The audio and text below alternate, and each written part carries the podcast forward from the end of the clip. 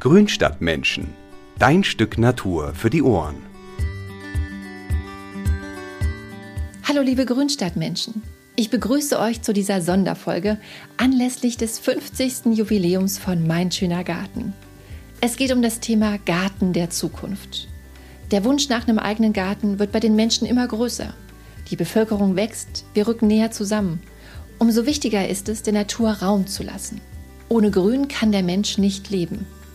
Die Trends des vergangenen Jahrhunderts, die hatten ja viel mit Gestaltung, Dominanz und Formung der Natur zu tun. Heute geht der Trend eher wieder in die gegenläufige Richtung. Der Natur wieder mehr Raum geben.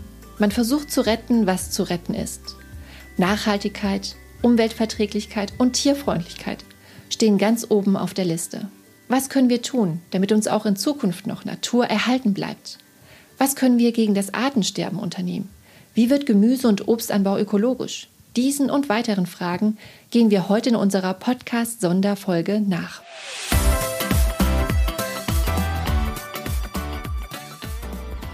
In unserer Werbung heute summt's und brummt's, zwitschert's und fiebt's. Ich möchte euch nämlich den Online-Kurs Tier- und Insektenfreundlicher Garten vorstellen. Ein Kurs, in dem die Experten von Mein Schöner Garten ihr geballtes Wissen weitergeben dass Insektenschutz und Artenvielfalt im Tier- und Pflanzenreich wichtige Themen sind, das wisst ihr Grundstadtmenschen ja schon längst. Das Tolle ist ja, dass man sowohl im Garten als auch auf dem Balkon eine ganze Menge für Bienen, Hummeln, Vögel und viele andere Tiere und Insekten tun kann.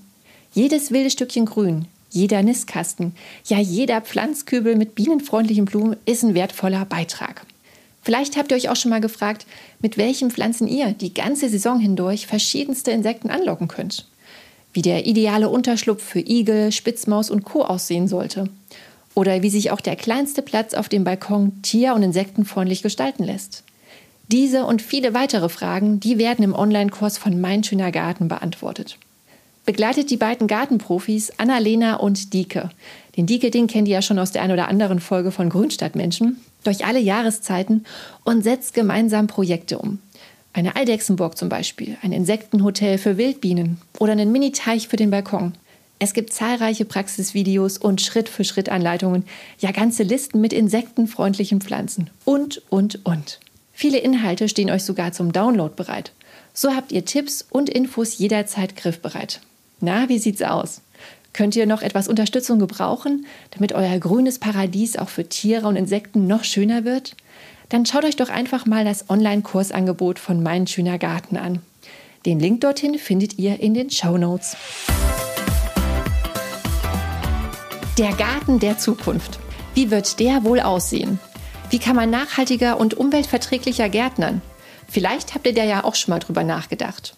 Nach einem geeigneten Gesprächspartner zum Thema dieser Sendung musste ich nicht lange suchen und begrüße heute Wolfgang Bohlsen, den Chefredakteur von Mein schöner Garten. Er ist gelernter Zierpflanzengärtner und Diplom-Agraringenieur und schon seit 27 Jahren in der Redaktion von Mein schöner Garten, wenn ich das richtig nachgerechnet habe. Wolfgang hat also schon ziemlich viele Trends mitbekommen. Und weil er so einen guten Überblick hat und auch ein Gespür für den Gartenzeitgeist, bin ich gespannt, was Wolfgang über den Garten der Zukunft denkt. Hallo Wolfgang. Hallo Karina und schön, dass wir hier so zusammensitzen und das ist doch wirklich ein spannendes Thema. Ja, ich freue mich. ja, ich freue mich auch, dich heute mal als Gast begrüßen zu dürfen. Mhm. Absolute Premiere für mich. Yeah. 2020 und 2021 waren wir ja alle Corona-bedingt sehr viel zu Hause. Viele Leute, die haben sich ja in der Zeit überaus aktiv dem Garten zugewandt, ihn auch für sich entdeckt und auch äh, neu wertgeschätzt. Ähm, das eigene Stück Grün ist also für die Menschen irgendwie ein wichtiger Rückzugsort äh, geworden. Äh, ganz besonders so in den stressigen Zeiten, wie wir sie ja erlebt haben und noch erleben. Mhm. Ähm, genau, fühlt es sich nur so an oder ist das Thema Garten in den vergangenen zwei Jahren noch mal gewachsen? Ich muss sagen, ich kann es bestätigen. Der Garten hatte in den letzten Jahren sowieso eigentlich einen ganz schönen Auftrieb erfahren. Wir haben es an den Verkaufszahlen unserer Hefte auch gemerkt. Aber tatsächlich ist durch Corona, das war wie so ein Booster, wenn man so will, um in der Corona-Sprache zu bleiben, nochmal ein Booster für das Gärtnern. Und ähm, es gab zum Beispiel 2021, 2020 und 2021 tatsächlich, die Leute waren ja gezwungenermaßen auch schon fast mehr zu Hause. Viele waren im Homeoffice. Ähm, man konnte äh, auch vielleicht weniger Gaststätten, Restaurants Restaurants besuchen, kulturelle Veranstaltungen wahrnehmen und ähm, man konnte auch nicht in Urlaub fahren. War ja einfach oft nicht mehr möglich und äh, deswegen hat man zu Hause viel Zeit verbracht, hatte vielleicht auch etwas mehr Geld über, weil man zum Beispiel nicht verreisen konnte und konnte dieses Geld oder auch diese Zeit, die man dann auf einmal übrig hatte, in den Garten investieren. Da haben viele also das Gartenhobby nochmal ganz neu für sich entdeckt. Und wir haben auch festgestellt, dass ähm, auch ein Stichwort war so Urlaub zu Hause. Mhm. Man hat sich dann einfach, weil man ja nicht wegfahren konnte, zu Hause richtig schön eingerichtet. Wir haben auch von Gartengestaltern gehört, die uns berichtet haben, dass sie selten mal so eine gute Auftragslage hatten, weil äh, viele Menschen da, Gartenbesitzer vorbeikommen und gesagt haben, wir wollen einen Schwimmteich haben, wir wollen Naturpool haben, wir wollen uns die Terrasse mal so richtig schön machen mit einem tollen neuen Terrassenbelag oder ähm, eine, einen Grillplatz einrichten, eine Outdoor-Küche wäre auch doch noch was Schönes oder ähm, und manche haben halt auch einfach ihren Arbeitsplatz tatsächlich nach draußen verlegt, Stichwort Homeoffice im Grün und ähm, das alles hat natürlich im, im Gesamt, in der Gesamtwirkung dazu geführt, dass der Garten einfach mehr genutzt wurde. Und das ist überhaupt auch ein Trend, den, den ich schon vor Corona beobachtet habe, dass Während früher, der Garten war bei vielen Leuten immer schön, aber man hat den nicht so vorgezeigt. Und mhm. das ist anders geworden. Also viele Menschen sind einfach so richtig glücklich und stolz auf ihren Garten. Und wenn die dann Besuch haben von Freunden, dann sagen die einfach, ja, komm, jetzt laufen wir mal durch den Garten, gucken uns das mal zusammen an. Und da habe ich ein neues Beet angelegt. Da, guck mal, die Rose blüht so schön. Äh, man zeigt das einfach auch mal gerne. Und ja, Gärtnern ist hip. Und abgesehen davon passend auch zur Corona. Äh, Gärtnern hält auch fit, weil man ist draußen an der frischen Luft, man betätigt sich körperlich und das hat vielleicht auch so manchen Besuch des äh, Fitnessstudios ganz gut ersetzt, weil man da ja auch nicht mehr hin konnte. Nee, das stimmt, weil auch gerade im Homeoffice hatten ja. auch so viele auch zu Hause rumgesessen. Ne? Da war das schon ein guter das Ausgleich. Stimmt. Ja, einfach an der frischen Luft sein und dann auch noch ein paar Erfolgserlebnisse vielleicht haben, wenn man sieht, es gelingt auch mal was. Und dann hat man natürlich auch in den letzten Jahren schon vor Corona, aber es wurde auch hier nochmals geboostert, der Trend äh, in den städtischen Regionen, dass man sagt, ein eigenes Schrebergarten. Wäre doch toll, eine, eine Parzelle sich zu pachten, weil das ja äh, bei den hohen Grundstückspreisen immer noch eine Alternative ist, zum eigenen Garten zu kommen, die bezahl eine Alternative, die bezahlbar ist. Äh, der, der Schrebergärten hat auch längst nicht mehr dieses, dieses Rentner-Image, dieses Spießige von früher. Das wird doch schon immer etwas aufgelockerter, etwas mhm. lässiger und gerade toll für, für städtische Familien mit Kindern, die dann vielleicht sagen können, da, da können wir unsere Freizeit verbringen und dabei auch Gärtnern. Und es gibt aber darüber hinaus noch viele neue Initiativen oder Projekte, die einfach ähm, das ganz toll äh, umgesetzt haben, um das Gärtnern in die Stadt zu bringen. Zum Beispiel Urban Gardening ist ja so der Sammelbegriff für viele genau. kleine einzelne Projekte, wo sich so Initiativen gebildet haben, die dann städtische Flächen, die vielleicht verfügbar waren, gemeinsam begrünt haben. Oder es gibt auch zum Beispiel in Andernach schon seit einigen Jahren ein sehr erfolgreiches Projekt, das ist die essbare Stadt. Also das heißt, äh, äh, da werden öffentliche Flächen mit äh, Gemüse, Obst und Kräutern bebaut äh, und äh, gepflegt und die, die Bürger von Andernach sind also durchaus, es ist gewünscht, dass sie dort selber auch ernten und äh, davon profitieren von diesen schönen Pflanzen. Oder es gibt auch ein tolles Start-up, das nennt sich Meine Ernte. Auch für interessant für Leute, die in der Stadt wohnen, weil in stadtnahen äh, Gebieten werden dann dort Parzellen zur Verfügung gestellt. Die werden äh, von äh, Landwirten vorbereitet, der Boden wird vorbereitet und ähm, dann kann man die sozusagen für eine Saison mieten, kann die bepflanzen mit Gemüse nach Wunsch und man wird auch, man erfährt auch Unterstützung durch zum Beispiel stellen die Jungpflanzen mit zur Verfügung oder helfen einem bei der Düngung oder beim Bewässern und dann kann man zum Sommer, Herbst hin da seine Sachen ernten. Und wenn man Spaß dran gefunden hat, kann man das ja vielleicht nächstes Jahr wieder machen. Mhm. Ähm, das hat halt noch etwas Unverbindlicheres, weil man es nur für eine Saison erstmal ausprobieren kann und ist aber sehr gut angelaufen, gibt es inzwischen in vielen Städten dieses Angebot. Oder am Rand vieler Städte, sagen wir mal so. Ja, und äh, last but not least kann man auch sagen, selbst wenn man keinen eigenen Garten hat, aber vielleicht einen Balkon, dann ist man immer noch an der frischen Luft. Selbst da kann man tolle Ideen umsetzen. Ähm, und das ist, was darüber hinausgeht, über den klassischen Balkonkasten mit Geranien. Man kann sich auch da äh, selber Gemüse wie Tomaten oder Gurken ziehen oder den vorhandenen Platz möglichst optimal nutzen durch vertikales Gärtnern. Es gibt da ganz kreative Projekte, zum Beispiel mit einer Europalette, die man aufrecht hinstellt und ein bisschen hinterfüttert, sodass man da Erde in die Zwischenräume füllen kann. Dann kann man das mit so einem aufrechten Kräutergarten kann man da gestalten. Ganz tolle Sachen, die es da gibt, kann man teilweise auch im Netz sich anschauen. Also, lange Rede, kurzer Sinn. Gärtnern ist in. Absolut. Also du hast jetzt schon so viele Beispiele genannt, Wolfgang. Ich bin jetzt schon ganz geplättet hier, äh, was du schon für Input gegeben hast, aber auch sehr interessante Antworten. Ähm, das äh, fand ich jetzt richtig gut. Und was meinst du denn? Ich meine, jetzt Gärtnern ist in, aber welche Trendthemen im Garten werden denn noch so in den nächsten Jahren noch so Aufmerksamkeit äh, mhm. wecken?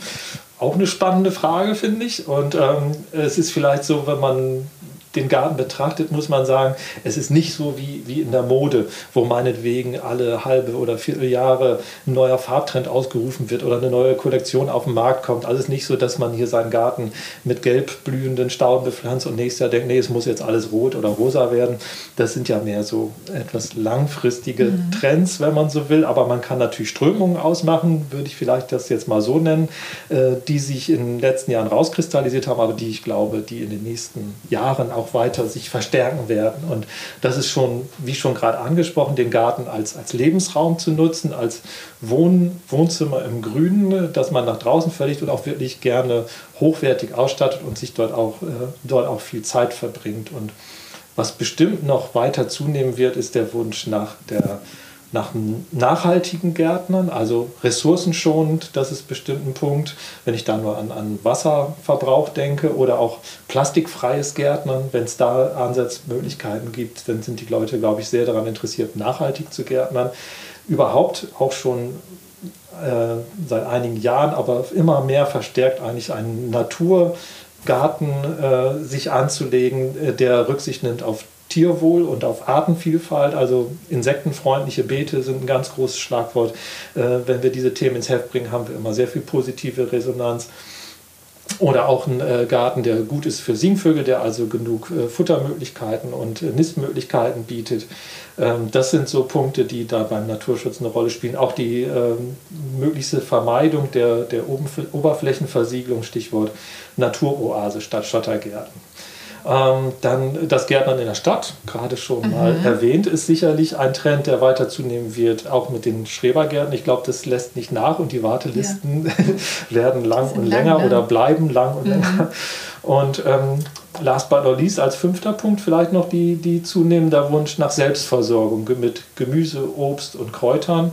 Denn man möchte ja vielleicht auch gerne wissen, was man da so erntet. Ja, das ist auch schon ein gutes Stichwort. Ja. Weil, ich finde, genau, Selbstversorgergarten, das hat immer so ein bisschen ähm, irgendwie so Öko-Touch. Ne? Ähm, aber warum ist denn das gerade jetzt so ein Thema, deiner Meinung? Ja, es hat vielleicht äh, verschiedene Einflussfaktoren, die dazu geführt haben, dass, dass der, die Selbstversorgung immer wichtiger geworden ist in letzter Zeit und das wird auch weiter zunehmen, glaube ich. Also nur mal als praktisches Beispiel, wenn man sich vorstellt, so eine Tomate, die da vielleicht in Spanien mal äh, unter der Folie herangewachsen ist, die muss ja auch einen weiten Weg zurücklegen, bis sie bei uns im Supermarkt oder beim Endverbraucher auf dem Tisch liegt und die muss ja ganz durch, durch, halb Europa gefahren werden, dann wird die natürlich irgendwann geerntet, sie muss aber gekühlt werden, dann liegt sie da beim Edeka oder sonst wo. Ähm, das äh, heißt, die wird oft etwas unreif geerntet, weil sie ja, wenn man sie vollreif ernten würde, diesen äh, Transport nicht unbeschadet überstehen würde. Und wenn man das dann mal vergleicht mit einer wirklich sonnengereiften, vollreifen Tomate, die man aus dem eigenen Garten erntet, das, das kann keine Supermarkttomate schaffen. Das kriegt man vielleicht hin von so einem guten örtlichen Anbieter auf dem Wochenmarkt, der die dann morgens gepflückt hat oder am Tag vorher und dann anbietet. Aber ansonsten bei der Supermarkttomate äh, wäre ich da etwas skeptisch. Abgesehen davon ist es einfach auch schön zu sehen, wie, wie Gemüse und Obst oder Kräuter, wie die selber wachsen. Das ist auch toll für die Familien, dass die Kinder überhaupt mal sehen, wie die, an welchen Pflanzen diese Früchte überhaupt wachsen, damit ja. die da so eine Vorstellungskraft von haben, wie mhm. eine Tomate schafft ja noch jeder irgendwie. Ne? Ja. Aber manche haben ja wirklich Probleme, eine Artischocke oder andere, etwas vielleicht seltenere Pflanzen dann auch mal wirklich zu identifizieren. Ähm, und man hat einfach tolle Erfolgserlebnisse. Also es ist einfach super, wenn man ich bin ja Tomatenfan und äh, baue die auch gerne in Töpfen an. Und wenn man so sieht, wie die heranwachsen und man darf die dann mal abpflücken, das ist einfach ein unheimlich gutes Gefühl, was einem eine gekaufte Tomate nicht geben kann, dieses Gefühl. Die sieht dann vielleicht auch manchmal nicht so perfekt aus, das hier, das, das Gemüse, was man so sich selber heranzieht, aber es schmeckt halt einfach irgendwie besser. Das ist, muss so ein Gefühl noch sein, was da noch mit reinspielt, was einem andere Früchte nicht bieten können. Ne? Und darüber hinaus ist es natürlich so, dass ähm, die, die, das Gemüse aus dem eigenen Garten hat halt keinen Autobahnflug oder mhm. Bahntransport hinter sich. Also es ist eigentlich eine recht gute CO2-Bilanz im Großen und Ganzen. Und abgesehen davon wollen sich ja sowieso immer mehr Menschen vegetarisch oder vegan oder überhaupt gesünder ernähren. Und deswegen sind Bio-Küchengärten tatsächlich sehr gefragt und werden das wohl auch weiterhin sein, denke ich. Ja. Also meinst du, dass in Zukunft eigentlich immer mehr Menschen dahin gehen, dass sie Obst und Gemüse selber anbauen oder, oder auch versuchen, sich selbst zu versorgen? Ja, das ist so ein interessantes Stichwort eigentlich der Selbstversorger Garten. Das liest man ja auch immer wieder auf Büchern, auf Zeitschriften oder auf irgendwelchen Blogs oder so. Und ähm, äh, da will ich bisschen vorsichtig zumindest mit dem Begriff, weil wenn man, das ist nicht so ganz einfach, wie sie es vielleicht so anhört. Und denn ähm, man braucht schon eine Menge Platz, um sich selbst zu versorgen und man braucht auch vor allen Dingen sehr viel Zeit. Und man muss auch ein bisschen fachliches Know-how haben, gärtnerisches Know-how, um das wirklich umzusetzen, sich komplett selbst zu versorgen. Aber äh, eine Teil-Selbstversorgung ist bestimmt äh, was, was in Zukunft weiterhin äh, erstrebt wird. Ähm, wir haben eine Nutzgartenexpertin bei uns in der Redaktion, das ist Christel Rupp, die schreibt immer unsere Gemüse-, Obst- und mhm. Kräuterbeiträge. Stammleser werden sie kennen, die werden den Namen kennen. Und die hat mal so eine Aufstellung gemacht. Und äh, wenn man zum Beispiel eine geringe Selbstversorgung anstrebt mit frischem, saisonalem Gemüse, keine Vorratshaltung betreibt äh, und ein bisschen äh, Kräuter und Beerenobst noch anbauen möchte, dann bräuchte man dafür ungefähr pro Person 30 Quadratmeter. Diese 30 Quadratmeter würden sich aufteilen auf 15 Quadratmeter Gemüse, 1 bis 2 Quadratmeter Kräuter, circa 12 Quadratmeter Beerenobst und 2 bis 3 Quadratmeter ist für den Kompost reserviert. Ganz wichtig im Selbstversorgergarten eine Kompostecke. Ne? Das wäre eine geringe Selbstversorgung. Und wenn man sich teilweise selbst versorgen will, also frisches Gemüse, etwas Vorratshaltung betreiben will, dann bräuchte man schon 50 Quadratmeter pro Person. Wow. Und wenn man sich wirklich weitgehend selbst versorgen will, also frisches Gemüse, Lagergemüse und dann, Baum, dann Baumobst vielleicht noch zukauft und Getreide, dann bräuchte man 100 Quadratmeter Fläche pro Person oder 80 bis 100 Quadratmeter. Baumobst ist ansonsten hier ausgeklammert, weil ein Baum mhm. braucht halt unheimlich viel Quadratmeter. Deswegen ist hier mehr auf Beerenobst äh, in dieser Aufstellung eingegangen. Ne? Da merkt man schon, man braucht auch echt viel Platz, um sich komplett selbst zu versorgen. Deswegen würde ich denken, Teil Selbstversorgung oder geringe Selbstversorgung ja. wird in Zukunft bleiben. Ja, weil wenn man sich auch mal so die Neubaugebiete mhm. anschaut, ne, ich meine, ähm, die träumen natürlich von genau, diesen, äh, von diesen Flächen. Genau. ja, von diesen Flächen. Das Schöne ist halt, dass auch im Gegensatz zu früher die Züchter da wirklich tolle Sachen äh, entwickelt haben, also auch wirklich neue Tomatensorten, die sehr widerstandsfähig sind gegen die typischen Krankheiten oder Schädlinge und dass man da auch deswegen äh, immer mehr Erfolgsaussichten hat, auch mit zum Beispiel mit veredelten Gurken, die mhm. viel wüchsiger und robuster sind als klassische Sorten. Da gibt es also tolle neue Entwicklungen und ich denke mir auch gerade so die jüngeren Leute, die begeistern sich, glaube ich, sehr dafür. Ich merke das auch bei, bei unserer Tochter zum Beispiel, die jetzt in, in Österreich gerade studiert, die ist auch sehr pflanzeninteressiert und ich könnte mir auch vorstellen, wenn sie da mal vielleicht auch selber in den Gemüseanbau im Topf einsteigt, dass sie sich da, äh, da sehr große Freude dran hätte und ähm, Sie, äh, da ist es aber natürlich so, dass sie, ähm, die klassischen Informationsmedien bei den jungen Leuten nicht so greifen, sagen wir mal. Mhm. Zeitschriften und auch vielleicht Gartenbücher, was so mein klassisches Informationsmedium früher war, gebe zu, also ich bin jetzt 58 Jahre alt, ich sage es jetzt mal. Ähm, ich bin also damit aufgewachsen, aber natürlich jetzt mit den anderen Anwendungen auch sehr vertraut. Aber ich denke mir, die jüngeren Leute heutzutage, die sind anderswo unterwegs, wenn sie sich informieren wollen. Und da gibt es halt die besten, tollsten Sachen mit äh, Online-Kursen oder Gartenblogs oder YouTube-Videos, wo gezeigt wird, wie man Gemüse, Obst oder Kräuter anbaut. Und auch wenn ich das kurz einschieben darf, auch von Mein Schöner Garten gibt es einen Online-Kurs mit unserem Gartenexperten Dieke van Dieken, der einem ganz genau erzählt, wie man selber Gemüse anbaut. Und da gibt es ganz viele tolle Videos, die damit eingebettet sind. Kann ich sehr empfehlen. Der hat noch ein bisschen Schleichwerbung hier angebracht.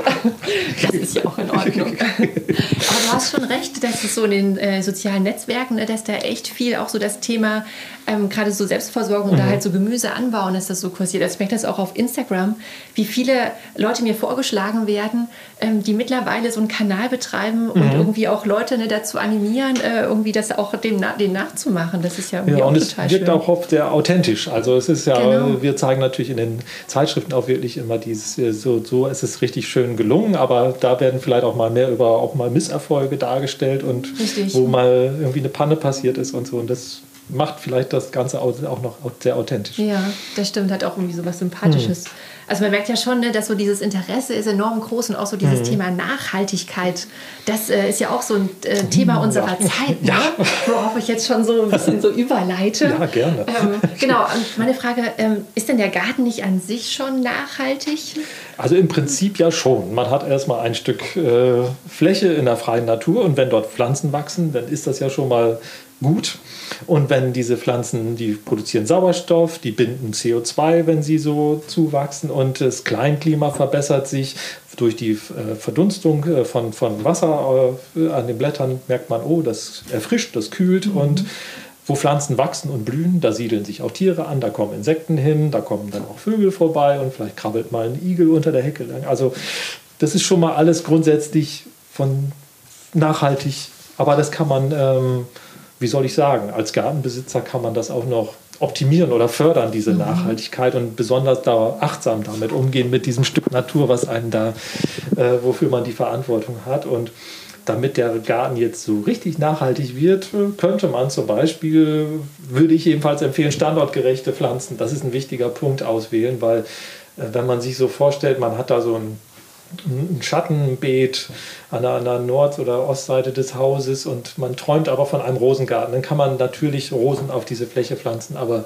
mangels Sonne werden diese Rosen wahrscheinlich nicht so üppig blühen und vor allen Dingen werden sie sehr krankheitsanfällig sein.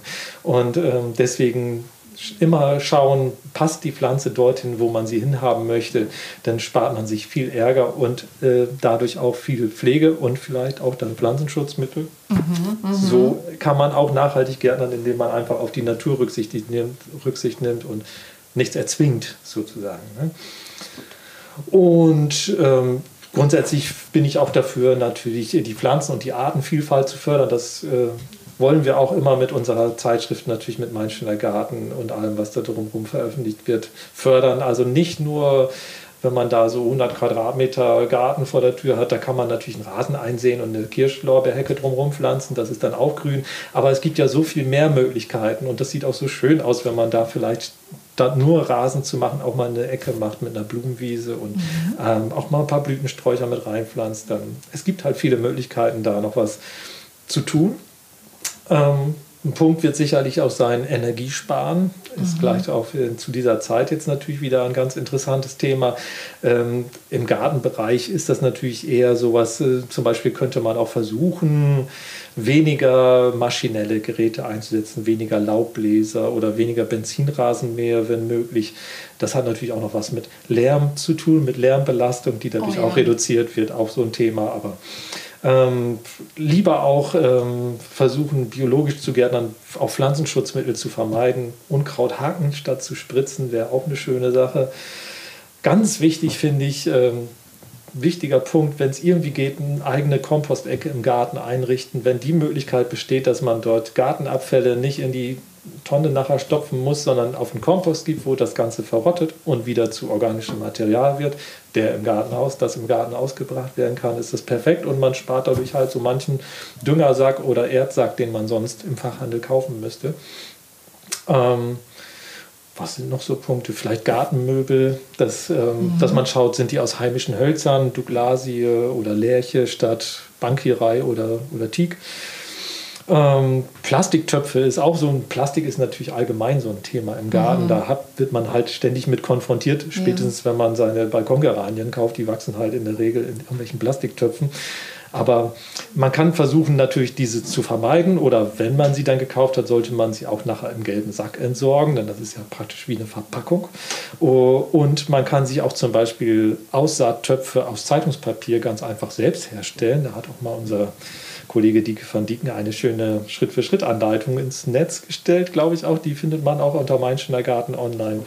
Ganz einfach zu machen. Und diese Aussaattöpfe kann man dann halt einfach mit auspflanzen und hat wieder etwas Plastik gespart. Ne? Und last but not least wäre auch hier noch zu sagen, den Boden schon bearbeiten, gerne mulchen, pflanzlichen Mulch ausbringen, Gründüngung einsehen, mhm. wenn mal eine freie Fläche da ist und das einarbeiten. Also das ist alles, was den Boden lockert und das Bodenleben fördert und die, die Austra Austrocknung oder die Erosion des Bodens vermeidet. Das ist alles sehr gut, wenn man das berücksichtigt. Schonend den Boden bearbeiten, also nicht Jahr für Jahr umgraben, sondern vielleicht nur lockern, weil durch das permanente Umgraben wird das Bodenleben einfach nur völlig durcheinander gebracht. Das ist nicht unbedingt zu empfehlen. Wo wir gerade beim Thema Boden sind, ähm, weil so, ne, wenn man von Nachhaltigkeit spricht, dann ist ja auch gleich immer so das Thema bei Erden und hier mhm. torfhaltige Erden. Und es wird ja immer schon seit einigen Jahren deklariert, dass man sagt, oh, um Gottes Willen immer torfreduzierte Erden verwenden oder möglichst torffreie Erden. Mhm. Was, hat, was, hat, es denn mit diesem Torf ähm, so auf sich? Warum soll man den nicht mehr verwenden? Ja, es ist natürlich ein großes Thema eigentlich. Ich komme auch aus so einer Torfregion, sag ich mal. Ich bin ja in Ostfriesland groß geworden und da ist natürlich, äh, es gibt dort viel Moor. Also mein Heimatstädtchen heißt auch Wiesmoor, bezeichnenderweise. Und ähm, natürlich äh, wurden dort viele Flächen trockengelegt und abgebaut. Ähm, laut Zahlen vom NABU sind 60 Prozent der Moore in Europa bereits zerstört, die es mal gegeben hat.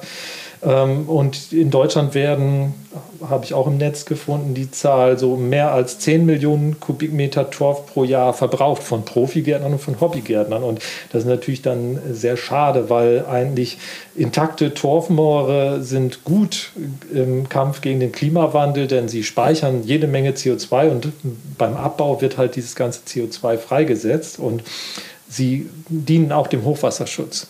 Aber es ist halt andererseits auch so, das weiß ich auch noch aus meiner früheren Gärtnerzeit, wo ich Gärtner gelernt habe in Wiesmoor, dass wir haben da fast nur mit Torfsubstraten gearbeitet und das hatte auch irgendwie seinen Grund, weil tatsächlich sind Torfsubstrate mit das Beste, was man im Gartenbau oder in der, mit der Pflanze, äh, weil das so sehr praktikabel ist, sehr gut nutzen kann, ne? weil das, das Torf, ein Torfsubstrat hat sehr viele fast schon perfekte Eigenschaften. Also das ist so ein lockeres Substrat und das hat eine hohe Wasserhaltekraft. Das merkt man ja auch beim Gießen. Es saugt sich ja voll wie ein Schwamm. Es hat auch eine hohe Nährstoffhaltekraft beim Düngen. Äh, selbst wenn so ein, so ein Torftopf, sage ich jetzt mal richtig mhm. austrocknet, der Torf zieht sich zusammen, aber wenn man den dann wieder gießt, dann, dann geht es wieder auseinander, wieder dann ist es wieder intakt alles. Mhm. Ähm, und, hier, und wenn man den pH-Wert richtig einstellt, kann man ja durch Kalkung, äh, dann ist Torf für fast alle Pflanzen, die so in der Gartenbau unterwegs sind, eigentlich sehr gut äh, einsetzbar. Deswegen hat es auch seinen Grund und äh, es war auch immer sehr preiswert für die Gärtner, Torf zu nutzen. Ne?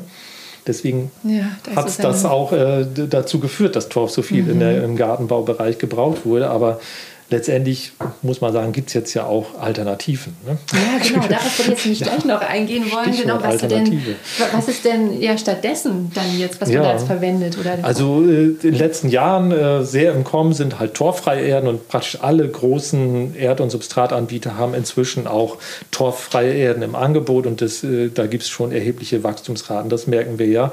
Und ähm, jetzt die Frage, ja, wie, was passiert da überhaupt? Was sind das denn für, für Erden? Das sind also in der Regel Substrate, die statt Torf oder äh, statt Torf Holzfasern enthalten. Grünschnittkompost ist so ein wichtiger Bestandteil, Rindenhumus. Dazu kommen noch Kokosfasern oder Kokosmark und das in bestimmten Mischungsverhältnissen ist halt ein gängiges, gut gebräuchliches Substrat. Und wenn man das von Markenherstellern kauft, sind diese torffreien Erden sehr gut zu gebrauchen, haben sich bewährt. Gibt auch schon Untersuchungen dazu von Gartenprofis, die gesagt haben, ja, das funktioniert. Ähm, vorsichtig man, sollte man vielleicht sein mit, äh, wenn, wenn die Billiganbieter, die mhm. Nicht-Markenhersteller da so für wenig Euro so einen Sack torfreie Erde da raushauen. Das, äh, da weiß man nicht genau, ist die Mischung wirklich so, wie sie sein sollte. Es ist allerdings so, dass hier diese torfreien Erden, die verhalten sich, ich nenne das mal Verhalten, die sind einfach anders als torfhaltige mhm. Erden. Zum Beispiel ist es so, wenn man die gießt, dann läuft das Wasser viel schneller nach unten durch, sammelt sich vielleicht unten im Untersetzer, kommt aber nicht wieder so wie beim Torf dann wieder so gleichmäßig verteilt nach oben. Okay. Äh, bleibt also eher da unten. Das kann also sehr gut passieren, dass wenn man so einen Kübel hat mit torffreier Erde, dass oben man denkt, oh, das ist ja ganz trocken, yeah. aber weiter unten ist diese Erde dann gut durchfeuchtet. Man muss also so ein bisschen aufmerksamer sein beim Gießen. Das muss man schon sagen, denn sonst besteht die Gefahr, dass man das einfach alles absäuft da. Also am besten mal den Topf anheben, um so ein Gefühl dafür zu kriegen, mhm. wann, wie schwer ist der Topf, wenn er trocken ist und wenn er feucht ist und danach seinen Gießintervall dann richten. Ne? Und ein anderer wichtiger Punkt bei torffreien Erden ist halt, dass die, ähm, die haben viel mehr mikrobielle Aktivität als Torferden. Das heißt, da finden Zersetzungsprozesse statt, weil äh, zum Beispiel die Holzanteile in der torffreien Erde werden dann abgebaut und dabei wird dann auch teilweise ähm, Nährstoffe werden da verbraucht, sodass man so ein bisschen aufmerksamer düngen muss auch. Ne? Mhm. Äh, und man stellt tatsächlich fest bei Kulturen, die einer Pflanze, die länger in diesem Topf gestanden hat, dass teilweise das Erdvolumen abnimmt. Man ja. muss dann einfach auffüllen. auffüllen. Das passiert beim Torf auch nicht so in dem Maße. Ne? Aber im Großen und Ganzen muss man sagen, torffreie Ehren funktionieren gut und sind eine echte Alternative geworden. Ja definitiv. Und mhm. man, dass man sich daran, daran gewöhnt, äh, mhm. das so ein bisschen anders zu. Ne, ja, man muss aufmerksamer sein. Aufmerksamer genau. Sein. Aber das funktioniert dann auch. Ja. Mhm. Okay.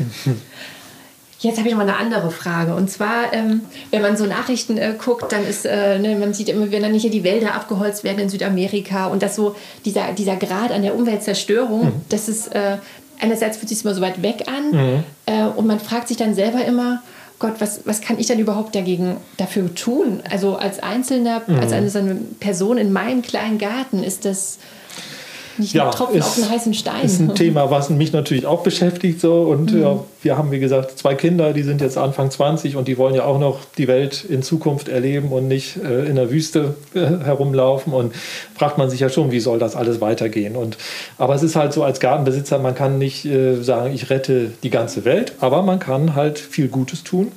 Man kann ein kleines bisschen beitragen dazu und wenn es nur kleine Tröpfchen sind, die dann das Glas füllen sozusagen. Und einfach mit gutem Vorbild vorangehen. Und deswegen äh, Gärten werden bestimmt in Zukunft immer mehr zu wichtigen Rückzugsorten für Pflanzen und Tiere, deren Lebensraum vielleicht in, außenrum immer mehr abnimmt durch zunehmende Oberflächenversiegelung oder äh, Monokulturen in der Landwirtschaft, wer weiß. Also da werden viel mehr Insekten, Vögel und so vielleicht in den Garten kommen und da ihr, äh, ihr Habitat finden. Und da kann auch man auch als Gartenbesitzer sehr viel Gutes tun. Kann man zum Beispiel äh, im Herbst nicht einfach alles abschneiden, äh, mhm. weil man alles schön sauber und ordentlich haben will, sondern lieber auch mal die Fruchtstände von Stauden stehen lassen, weil da vielleicht äh, Vögel noch mal äh, ein bisschen Nahrung finden oder weil Insekten in diesen hohlen Röhren äh, überwintern können. Da gibt es ähm, einfach viele Möglichkeiten, wie sich da noch Pflanzen und Tiere wohlfühlen können. Und ähm, das, vielleicht ist der Garten der Zukunft auch nicht so, ein, so ein durchgestylter Schaugarten, sondern das könnte auch vielleicht eher ein Naturgarten sein, in dem es viel summt und brummt, in dem man sich an dem Naturleben erfreut. Und ja, es gibt ja dieses, diesen einen bekannten Sinnspruch, den man etwas abwandeln kann oder abgewandelt würde ich den mal nennen, damit die Welt morgen nicht untergeht, werde ich noch heute ein Apfelbäumchen pflanzen. Man kann das ja positiv ausdrücken. Auf jeden Fall. Aber jetzt lass uns doch mal so in dem Garten bleiben, auch mhm. in dem Garten der Zukunft, weil auch ähm, so mit der ne, Umweltzerstörung, ähm, Naturzerstörung, wie auch immer, kommt ja auch dieser Klimawandel einher, den wir jetzt auch ja hier in Deutschland ja auch in den letzten Jahren schon sehr Spürbar. gespürt haben. Ne? Und ja. äh, im Garten tut sich da ja auch einiges. Mhm. Ne? Ähm, welche Pflanzen werden denn deiner Meinung nach so in Zukunft ähm, da so zum Einsatz kommen? Ja, das ist auch wiederum eine spannende Frage. Wir sind ja hier im Oberrheingraben, hier mit, mhm. unserer, mit unserem Redaktionssitz in Offenburg. Und hier spürt man, finde ich, auch den Klimawandel, weil ich als Ostfriese bin diese Temperaturen schon mal gar nicht gewöhnt, die hier im Sommer herrschen. Aber man gewöhnt sich irgendwie auch an alles. Aber es ist tatsächlich so, es gibt äh, viel andere Vegetationszeiten. Also praktisch die Gartensaison beginnt durch diese Klimawandelgeschichte früher und sie endet später im Jahr. Allerdings ist es auch so, die, Kehr, die Kehrseite der Medaille ist, wenn es so einen milden Spätwinter gibt, dann denken viele Pflanzen, oh, ähm, geht los jetzt, Frühling kommt, ich wachse dann mal. Und dann kommt auf einmal nochmal im März oder im April vielleicht noch ein später Frost und der haut dann alles durcheinander, weil dann habe ich es auch schon im eigenen Garten gesehen beim Blauregen oder auch in der Umgebung bei Kiwi oder bei Bambus, also etwas exotischere Gewächse, die dann einfach voll einen auf die Mütze gekriegt haben, mhm. sich aber dann oft noch erholt haben. Aber diese Frostschäden, Spätfrostschäden waren schon teilweise eminent. Sicherlich werden die Sommer immer trockener und heißer, die Winter werden milder und feuchter. Da muss man sich dann vielleicht auch aus gärtnerischer Sicht irgendwie darauf einstellen. Und es wird vielleicht weiter zunehmen, dass so, so, südliche, fast schon mediterrane Pflanzen wie Feigen oder Wein sich immer weiter in den Norden Deutschlands auch ausbreiten werden. Ähm, bestimmt wird auch dieser Stro Trockenstress über, über Wochen im Sommer mhm. zunehmen, wenn es wochenlang heiß und wenig Regen. Das ist natürlich fast ein Todesurteil für manche Hortensie oder auch für den Rasen, der dann braun statt grün ist, aber immer noch Regenerationschancen hat. ähm, dann ähm, treten auch vielleicht ganz andere Gartenschädlinge auf. Da in den letzten Jahren ja immer mehr dazu gekommen ist, ja der Buchsbaumzünsler, die Kastanienminiermotte ist schon seit einigen Jahren unterwegs. Die sind alle so aus südlichen Regionen zu uns hochgekommen. Oder auch die äh, Kirschessigfliege, die auch mhm. gern so an Beerenobst äh, sich vergeht. auch die tut sich, äh, äh, breitet sich aus ohne Ende. Ähm, und teilweise haben wir auch mehrere Schädlingsgenerationen pro Jahr, wenn's, äh, wenn die immer wieder schneller, äh, wenn die äh, Gartensaison oder die warme Gartensaison länger ist, können sich auch mehr Schädlinge fortpflanzen, aber auch mehr Nützlinge. Ein Glück. Ein Glück. Nicht immer, alles, nicht immer das Schlechte, auch das genau. Gute. Deswegen die Wetterextreme, die wird es äh, in mhm. Zukunft immer mehr geben. Vielleicht auch mehr Hochwasserereignisse, Starkregenereignisse.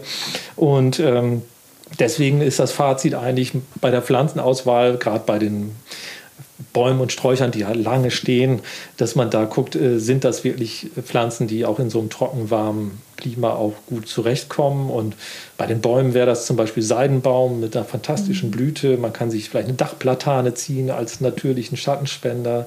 Blauglockenbaum, auch sehr schöne Blüte. Oder der klassische Zierapfel, also eigentlich schon ein sehr bekanntes Gehölz hierzulande, aber der ist, hat sich als sehr klimaresistent erwiesen. Wird vielleicht in Zukunft dann immer mehr gepflanzt, äh, bietet halt auch Blüte im Frühjahr, Früchte im Spätsommer und auch noch ein bisschen Herbstfärbung, also ein ganz toller Baum. Sträucher, Rosen zum Beispiel haben eine ganz äh, gute Performance in Anführungsstrichen hingelegt in den letzten heißen Jahren, weil die einfach sehr hitzeresistent sind und sehr tief wurzeln, sodass sie dann auch bei Trockenheit noch Wasservorräte im Boden erschließen können, die andere Pflanzen nicht mehr erreichen. Lagerströmie ist so ein, so ein äh, aus südlichen Regionen stammendes Strauch, der immer beliebter geworden ist. Und wenn man dann doch bei Hortensien bleiben will, Rispenhortensien können ein bisschen mehr Hitze ab als die klassischen Bauernhortensien. Und Felsenbirne, Blauraute sind noch schöne Sträucher. Bei Stauden kommt man so Scheinsonnenhut, mag ich sehr gerne, haben wir auch im Garten. Mhm. Äh, Königskerze oder Steppenkerze, die können auch mal mit Trockenheit zurechtkommen leiden dann aber mitunter, da muss man immer ein bisschen vorsichtig sein, unter diesen feuchten Wintern. Mhm. Wenn es dann da mild und feucht ist, da das gehen die, die das mögen mehr. die oft nicht ja. so gerne. Ne? Ja. Boah, jetzt hast du schon so viele, schon ja. so viele Hinweise. Steht mir auch schnell Schweiß auf der Stirn. Wolfgang Mann, das sprudelt ja nur so aus dir raus. Nicht, wo es alles herkommt. Also ich merke schon, das ist genau dein Thema hier, Garten der Zukunft. Ja, aber wir sind natürlich auch permanent mit diesen Themen befasst in der Redaktion und da, ja, es treibt auch alle um. Man merkt ja, es einfach ja, in den Redaktionskonferenzen und auch in den Themen, die vorgeschlagen werden. Da sind immer wieder Natur- und Klima- und Nachhaltigkeitsthemen dabei. Ja, es ist einfach so der Zeitgeist. Das, ja, ne? das ist der Zeitgeist. Das stimmt. Mhm. Kannst du denn noch ähm, so ein paar Tipps äh, nennen, wenn ich jetzt so einen zukunftsfähigen Garten anlegen möchte, auf was, man, auf was ich da so achten sollte? Ja, ein paar Punkte waren vielleicht jetzt auch schon in den vergangenen Statements mit dabei. Genau. Auf jeden Fall klimagerechte Pflanzen, das ist wichtig. Standortgerecht einsetzen. Ganz wichtig wird es ganz sicher sein, ähm, äh, auf das Wasser Rücksicht zu nehmen. Also wenn ich jetzt noch mal ein neues Haus bauen würde oder irgendwie umziehen würde und da wäre Platz ich würde sofort nach, nach einer Zisterne schauen, ob ich da eine Zisterne eingraben kann, wo ich wirklich viel Wasser, viel Regenwasser speichern kann, was vom Hausdach gesammelt wird. Äh, am besten mehrere tausend Liter, wenn das irgendwie möglich ist, weil das wird sicherlich äh, ein Thema der Zukunft sein für viele Gärtner, die Verfügbarkeit von Wasser oder der, Kosten, der Preis von Wasser. Wenn es irgendwie, also man kann das ja aber auch im Kleinen machen. Im Moment in unserem Reihenhausgärtchen haben wir auch das Terrassendach, das für mhm. der Regen, der dort drauf prasselt, der fällt in so eine, ähm, äh, in so eine Regen, Tonne. Das ja. funktioniert auch. Ne? Da hat man es im Kleinen nochmal. Aber wie gesagt, das wird ein großes Thema sein. Ich würde auf jeden Fall dazu raten, jedem natürlichen Schatten.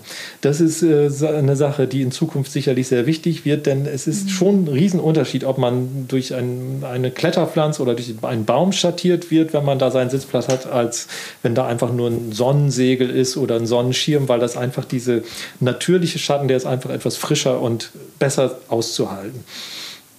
Äh, also die Hitze ist dann besser auszuhalten. Ja, so, ja, der Schatten ist immer gut auszuhalten im Sommer.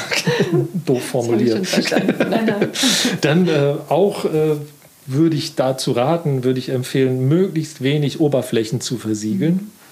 Das heißt hier, wenn man den klassischen Schottergarten oder viele große Flächen vor, vor dem Haus oder so mit, mit Platten und Pflasterwegen zulegt, dann muss das Regenwasser irgendwo hin in die Kanalisation. Viel schöner wäre es, wenn es an Ort und Stelle versickern könnte da muss ich dann doch noch mal ein kleines einen kleinen Pluspunkt für den Rasen aufrufen, weil der Rasen ist immer sehr umstritten bei vielen Leuten, die sagen, Rasen ist doof und da mhm. kommen keine Insekten hin, da blüht ja nichts, das ist eine tote Fläche und da widerspreche ich immer in Maßen, weil ich finde, so eine, eine, eine Pflanze, die man wirklich begehbar als äh, im Garten ausbringen kann, dass man wirklich diese Fläche nutzen kann, auch mal zum Federball spielen oder um da irgendwie spontan da einen Grill festzumachen und das, äh, wenn man sich da mit Leuten treffen will, das ist einfach der Rasen. Da gibt es eine richtig hundertprozentig tolle Alternative gibt es dazu nicht und auch ein Rasen produziert Sauerstoff und Regenwasser kann in den Rasen versickern. Deswegen bin ich kein Rasenfeind, sondern in Maßen ein Rasenfreund. Ähm, aber eben auch nicht so, wie ich es schon am Anfang sagte, Rasen und Kirschlorbeerhecke außenrum. Das ist es irgendwie nicht. Ähm, aber man kann natürlich auch einen Kompromiss eingehen oder das Ganze ergänzen und nicht den kompletten Rasen machen, sondern an, äh, an Randbereichen oder eine schöne Insel in der Mitte mit, als Blumenwiese gestalten. Mhm. Gibt es ja viele Möglichkeiten. Ne? Oder ein schönes gemischtes Staudenbeet dazu. Das lockt viele Insekten an und dann hat man eine schöne Kombination. Ansonsten wird es sicherlich wichtig sein, alle bepflanzbaren Oberflächen irgendwie zu nutzen. Ob das jetzt, wenn der Boden nicht gut ist, da stellt man sich da vielleicht ein Hochbett hin. Mhm. Man schaut, ob man das Dach begrünen kann oder die Fassade, ob da was hochwachsen kann. Das ist natürlich auch wieder interessant für Singvögel, die dort ihre Nistplätze finden. Man kann auch im kleinen Steinfugen zwischen Plattenwegen ja. begrünen. Da gibt es ja auch äh, kleine Stauden, die sich das gefallen lassen. Und ansonsten natürliche heimische Hölzer verwenden, wenn man irgendwas baut oder konstruieren will. Dann ist man, glaube ich, ganz gut aufgestellt. Wow, jede Menge Tipps. Puh, oh, das war auch sehr gut geantwortet, Wolfgang. und wir haben schon mal am Anfang des Gesprächs, äh, sind wir schon mal kurz auf dieses Homeoffice und ja. auch ne, manchmal so das Homeoffice so nach draußen oh ja. verlegen. Mhm. Äh, wir haben schon mal drüber gesprochen, ähm, was ja vielleicht auch für den einen oder anderen Mitarbeiter bei uns vielleicht jetzt auch mal so in der Zeit äh, ne, im ja. Sommer irgendwie das gemacht hat. Ähm, Wäre das denn eigentlich für dich auch so eine Zukunftsvision? Draußen arbeiten? Also wir wurden auch mit dem Thema natürlich zu Corona-Zeiten konfrontiert. Äh, wir mussten unser Großraumbüro auch in großen Teilen räumen. Die Leute mussten von zu Hause arbeiten. Ähm, einige konnten hier sein, aber das war natürlich für die auch eine Chance, vielleicht Homeoffice im Grün zu machen.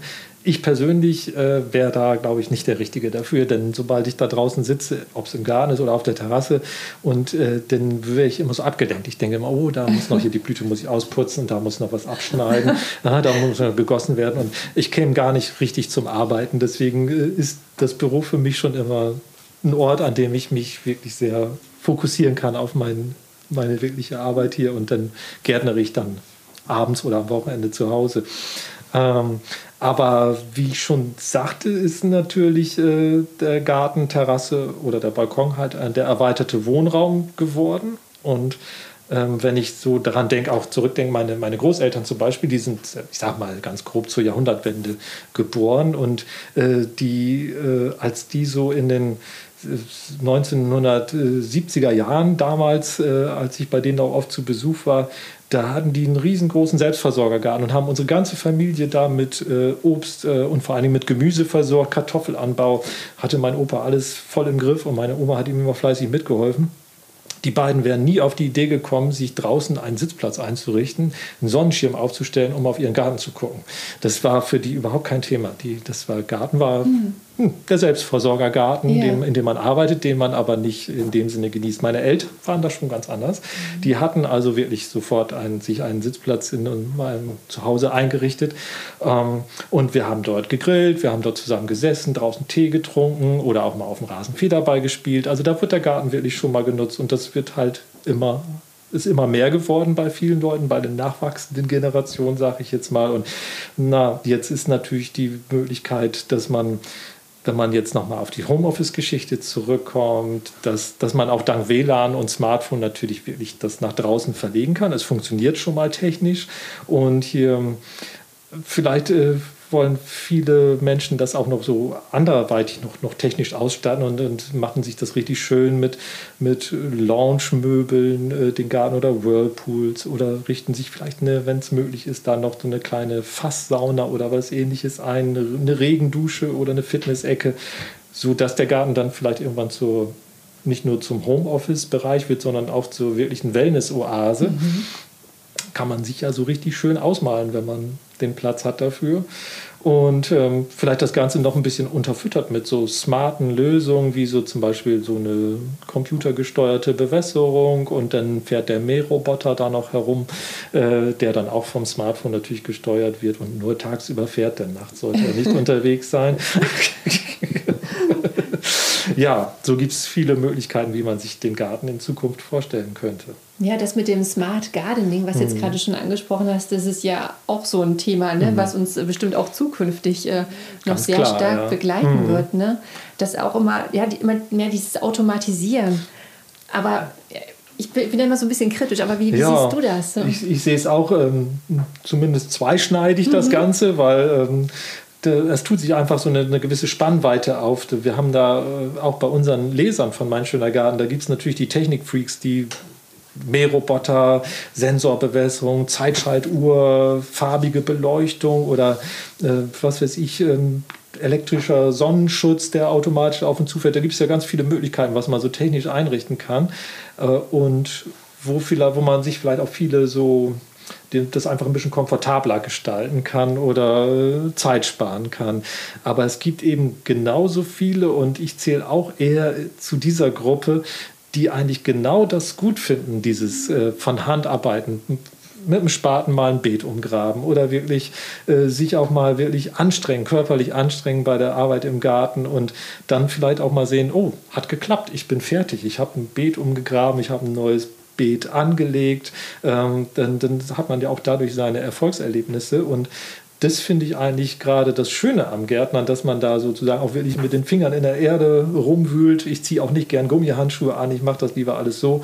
Und ähm, das ist eigentlich gerade der Gegenpol zu dieser technisierten und digitalisierten Welt, wo man wirklich sozusagen draußen mit der Natur konfrontiert wird und die Natur hautnah erlebt und das ist eigentlich für mich so der wahre Reiz des mhm, Gärtnerns. Mhm. Ja, wahrscheinlich muss man echt ja. mal so diesen, diesen Mittelweg finden. Ne? Mhm. Ne? Nicht so zu sehr in einem einen Extrem leben, weil sonst hat man irgendwie das Gefühl, dass der Garten zu einem Computerspiel irgendwie ja, sich genau. so entwickelt. Ne? Aber, Aber mein Bruder zum Beispiel, der hat einen Mähroboter zu ja. Hause laufen und immer wenn ich da bin, ich finde das auch irgendwie toll, dann sitzt man auf der Terrasse und dann kommt der da so vorbeigefahren. Das ist ja so ein bisschen, das ist unheimlich unterhaltsam. Das ist Pol, also es gibt dann so einen gewissen Ruhepol, wenn man den da so lang fährt. Ich weiß gar nicht. Ach so, Faszination. Ja, schon. es scheint ja zu leben. Wie so ein Haustier. Ja, ne? irgendwie schon. Ich finde es auch irgendwie toll. Also ich kann wirklich mich mit beiden Welten identifizieren, aber ja. ich persönlich neige mhm. zur zweiten mhm. Welt. Sehr schön. Ja. Jetzt hat ja auch nicht jeder den Platz und das Geld für den eigenen Garten. Ne? Wie wird denn das so in Zukunft irgendwie sein, um so ein Stückchen Grün zu kommen? Wird es dann eher so sein, dass die Landmenschen, weil die ja meistens ne, immer so einen Garten hinten dran äh, hinterm Haus mhm. haben, irgendwie immer im Vorteil sein und die, die Stadtmenschen, die müssen dann immer so auf die nächste graue Wand gucken. Ja, oder? also die Landleute haben es wahrscheinlich äh, einfacher, mhm. an so ein Fleckchen zu kommen, weil es einfach bezahlbarer ist in den meisten Regionen. Aber ähm, es wird wahrscheinlich so sein, dass gerade in den Städten da der Ruf immer lauter wird äh, nach grünen und blühenden Oasen, weil ich merke es ehrlich gesagt auch an unserem Heimatstädtchen Offenburg, da werden unheimlich viele Flächen versiegelt. Da fehlen, fehlt es einfach vielerorts an Bäumen im öffentlichen Raum. Und ähm, ja, das, deswegen glaube ich, dass es da schon äh, immer mehr Bestrebung geben wird, die Städte mehr zu begrünen. Und da gibt es halt äh, viele Möglichkeiten. Man kann ja auch, man muss ja nicht nur äh, am Boden pflanzen, man kann ja auch Wände begrünen, Dächer begrünen. Äh, da gibt es so viele schöne Möglichkeiten. Und ähm, deswegen glaube ich auch, dass dieses äh, Urban Gardening, was es da jetzt äh, schon, schon mal erwähnt, dass das weiterhin eine Bewegung sein wird, die viel Zulauf erhalten wird, dass man vielleicht auch wirklich viel mehr Möglichkeiten noch schafft, dass, dass die, die städtische Bevölkerung vielleicht auch mehr noch gemeinsam gärtnert und gemeinsam vielleicht was erntet und vielleicht auch dann noch ein zusammen Erntefest feiert oder so. Mhm. Könnte ich mir viele tolle Sachen yeah. vorstellen, ähm, wo, wo gärtnerische Sachen zu einem Gemeinschaftserlebnis werden wird im urbanen Raum. Ja, doch. Genau, mhm. weil das ist völlig egal, ob man jetzt in, Stadt, in der Stadt wohnt oder auf dem Land. Mein Fazit ist, Gärtnern macht glücklich. Ach, das hast du jetzt schön gesagt, yeah. Und das ist ja irgendwie auch so diese Quintessenz, ne? Gärtnern macht glücklich. Ja. Ach, ich finde, das war jetzt auch ein gutes Schlusswort. Wir sind auch schon am Ende der oh, Sonderfolge. Du hast es geschafft. Ja, ich war ein bisschen aufgeregt, ich gebe es zu. Nein, aber du hast jetzt sehr viel erzählt. Ich fand es ja, sehr interessant. Äh. Ich hoffe, ich habe nicht zu schnell geredet. Ich neide, neige zum Schnellplappern. Nein, nein, mhm. aber das war, das war alles gut. Sonst muss es nachher ein bisschen langsamer abspielen. Quatsch, das passt schon. Aber äh, genau, also ich würde auch noch mal so als, äh, als Abschluss irgendwie so sagen, dass... Ähm, da, dass ich finde, so trotz all den, äh, ne, den Schwierigkeiten, mit denen wir so in der heutigen Zeit so zu, ja, zu, zu kämpfen haben, ähm, dass es aber doch irgendwie auch gute Aussichten gibt. Ne? Also Möglichkeiten, wie wir halt äh, irgendwie nachhaltiger gärtnern oder einfach auch einen Beitrag für die Natur irgendwie auch leisten. Und da bin ich natürlich auch gespannt, was äh, so mein schöner Garten, wie sich so die mhm. nächsten 50 Jahre dann auch gestalten werden. Ne? Mhm, da bin ich auch sehr gespannt. Auch gespannt. Und vielleicht können wir uns ja in ein paar Jahren nochmal zusammensetzen und gucken, ob ob die Trends eingetreten sind, genau. sich gehalten oder ob neue Trends hinzugekommen sind. Man weiß es ja noch nicht. Wir überprüfen das. ja, genau. Also Wolfgang, vielen lieben Dank für das ja, Gespräch. Danke, Carita. Mir hat es riesen Spaß gemacht. Gerne mal wieder. Ihr habt noch weitere Anregungen zum Thema Garten der Zukunft oder euch ist noch ein spannender Aspekt eingefallen, den ihr mit uns teilen möchtet? Dann schickt uns eure Nachricht dazu über Instagram oder per E-Mail. Wir freuen uns auf Post von euch. Die Adressen findet ihr wie immer in den Show Notes. Und wer es noch nicht weiß, man kann diesen Podcast auch abonnieren, denn dann verpasst ihr keine neue Folge mehr. Es gibt uns bei Spotify und Apple Podcasts. Und wenn euch dieser Podcast gefällt, dann lasst uns doch gerne eine Bewertung da. Macht's gut und bis bald. Eure Karina.